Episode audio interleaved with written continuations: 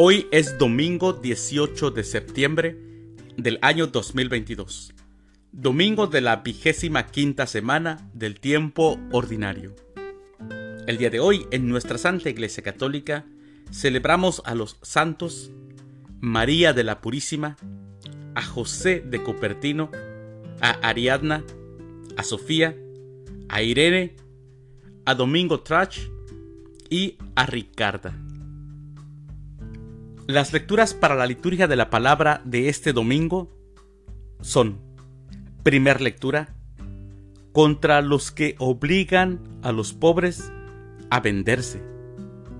Del libro del profeta Amós capítulo 8 versículos del 4 al 7.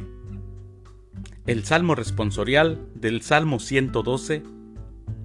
Que alaben al Señor todos sus siervos. La segunda lectura.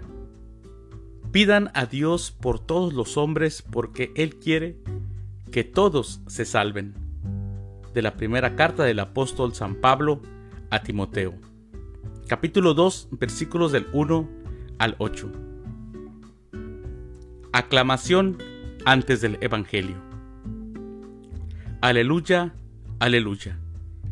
Jesucristo, siendo rico, se hizo pobre para enriquecernos con su pobreza. Aleluya. El Evangelio es de San Lucas. Del Santo Evangelio, según San Lucas, capítulo 16, versículos del 1 al 13. En aquel tiempo Jesús dijo a sus discípulos, Había una vez un hombre rico que tenía un administrador, el cual fue acusado ante él de haberle malgastado sus bienes. Lo llamó y le dijo, ¿Es cierto lo que me han dicho de ti? Dame cuenta de tu trabajo, porque en adelante ya no serás administrador. Entonces el administrador se puso a pensar, ¿qué voy a hacer ahora que me quiten el trabajo? No tengo fuerzas para trabajar la tierra y me da vergüenza pedir limosna. Ya sé lo que voy a hacer para tener a alguien que me reciba en su casa cuando me despidan. Entonces fue llamando uno por uno a los deudores de su amo. Al primero le preguntó, ¿Cuánto le debes a mi amo? El hombre respondió, cien barriles de aceite. El administrador le dijo, Toma tu recibo, date prisa y haz otro por cincuenta. Luego preguntó al siguiente, ¿Y tú, cuánto debes? Este respondió, cien sacos de trigo.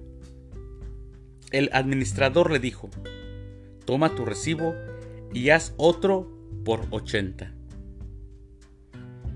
El amo tuvo que reconocer que su mal administrador había procedido con habilidad, pues los que pertenecen a este mundo son más hábiles en sus negocios que los que pertenecen a la luz.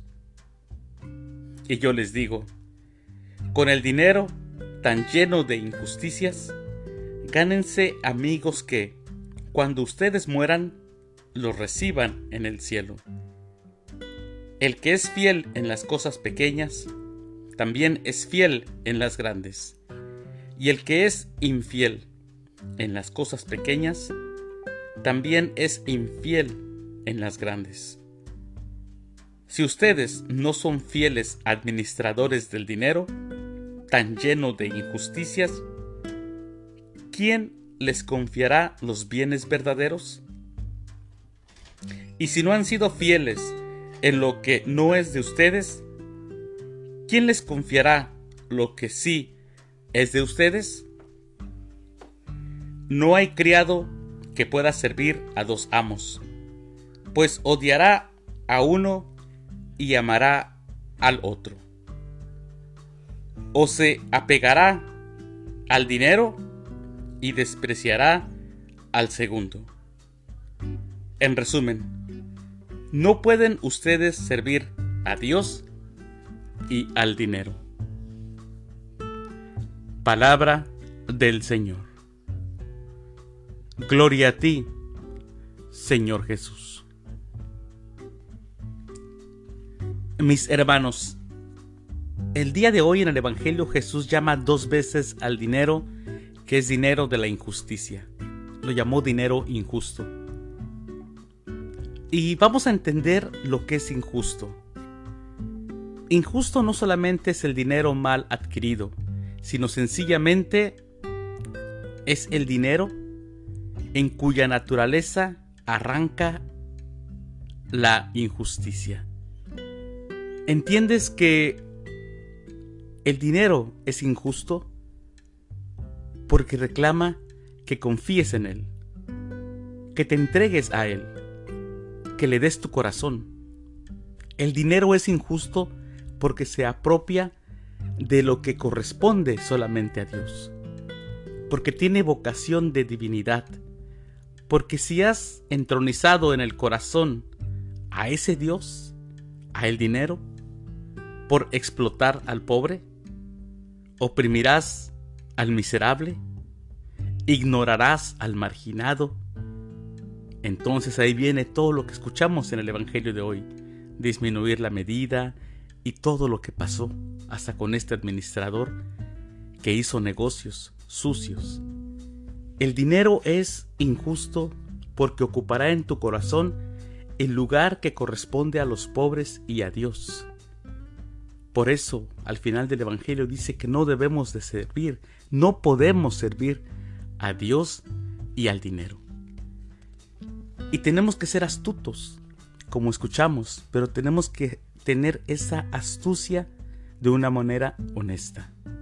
Por eso, pidámosle al Espíritu Santo que nos dé sabiduría, que nos dé ciencia, para que así podamos ser unos astutos bajo el Espíritu Santo, bajo lo que Dios quiere, y no por injusticias.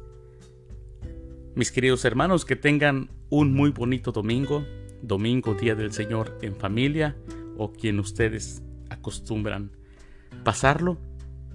Que Dios los bendiga.